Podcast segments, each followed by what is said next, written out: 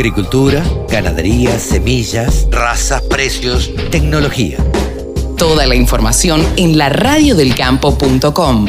Estamos en comunicación con el presidente de CRA, Jorge Chemes, y bueno, eh, estos días eh, han venido bastante, bastante moviditos. Dijimos eh, hace unos programas atrás que después de Poagro, que había pasado tranquilo y contento, la mesa de enlace alegre, y bueno, y los productores no sabía, se habían reencontrado allí.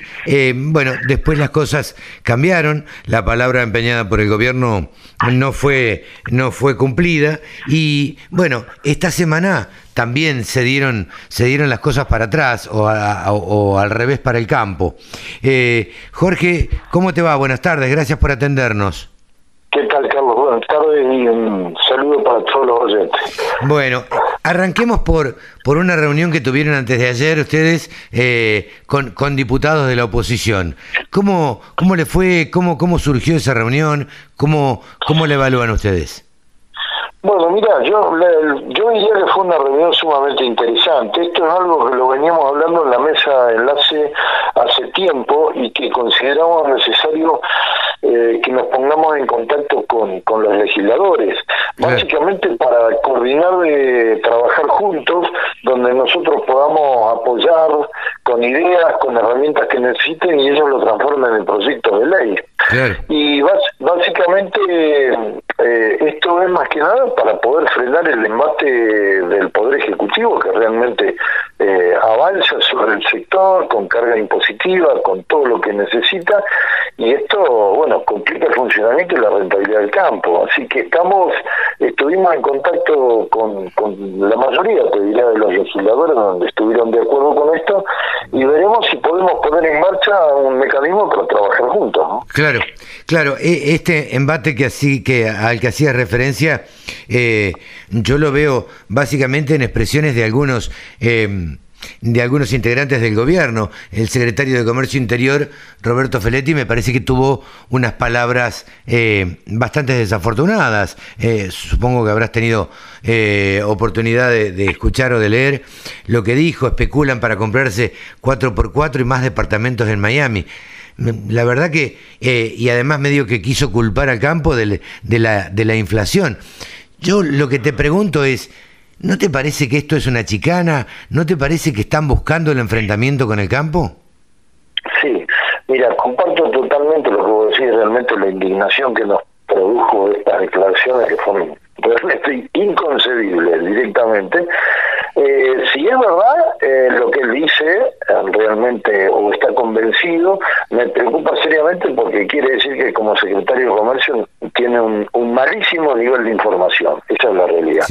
No no siendo así, que es la alternativa de la cual vos decías recién. Evidentemente están buscando un escenario de conflicto, están buscando que el campo se enoje de alguna manera y entremos en un conflicto ideal y de esta forma ellos buscarían un culpable a los errores que están cometiendo, porque este gobierno tiene la costumbre de no asumir la responsabilidad de los errores. Entonces siempre le está buscando la quinta pata al gato y, y, y buscar la forma de acusar a otro de los errores.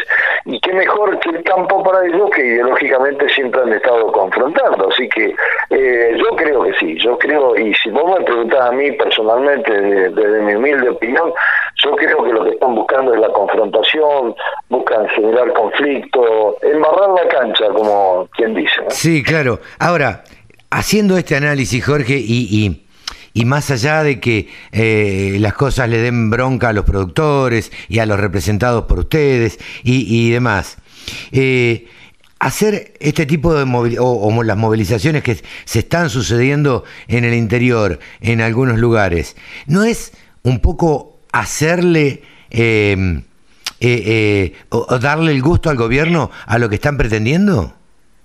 Mira, yo entiendo lo que vos planteás.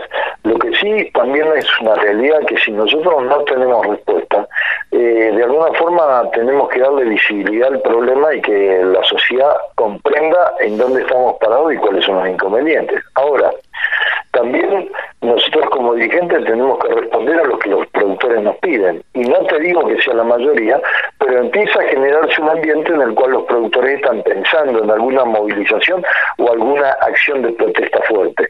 Hoy por hoy, te vuelvo a repetir, seguramente no es mayoría, pero si esto se transforma en mayoría, nosotros no podemos ir en contra de la voluntad de los productores porque sin duda respondemos a ello. Claro.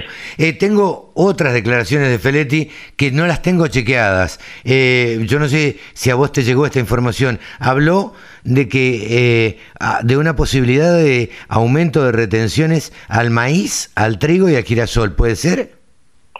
Sí, esta es una amenaza que inclusive lleva ya varias semanas. Continuamente, una vez por semana, amenaza con el incremento de retenciones.